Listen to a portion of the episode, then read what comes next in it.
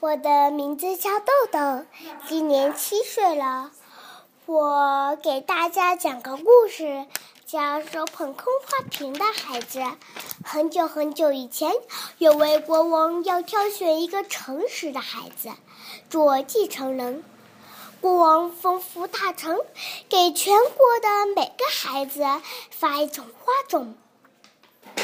并宣布，谁能用这些花种配出最美的花，谁就是他的继承人。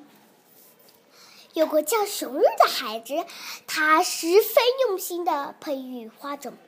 十天过去了，一个月过去了，花盆里的种子却不见发芽。熊日又给种子施了肥，浇了点水。他天天看呐看呐，种子就是不发芽。国王规定的日子到了，许许多多的孩子捧着盛开着鲜花的花盆涌上街头。国王从孩子们的面前走过，看着一捧捧鲜花，脸上没有一丝高兴的表情。突然。国王看见手捧空花瓶的熊日，他停下来问：“你怎么捧着空花瓶呢？”熊日把花种不发芽的经过告诉了国王。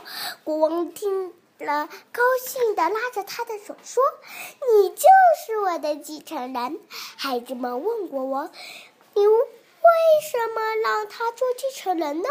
国王说：“我发给你们的是煮种子，是煮熟的。”这样子，种子能培出最美的鲜花吗？谢谢大家的，故事讲完了。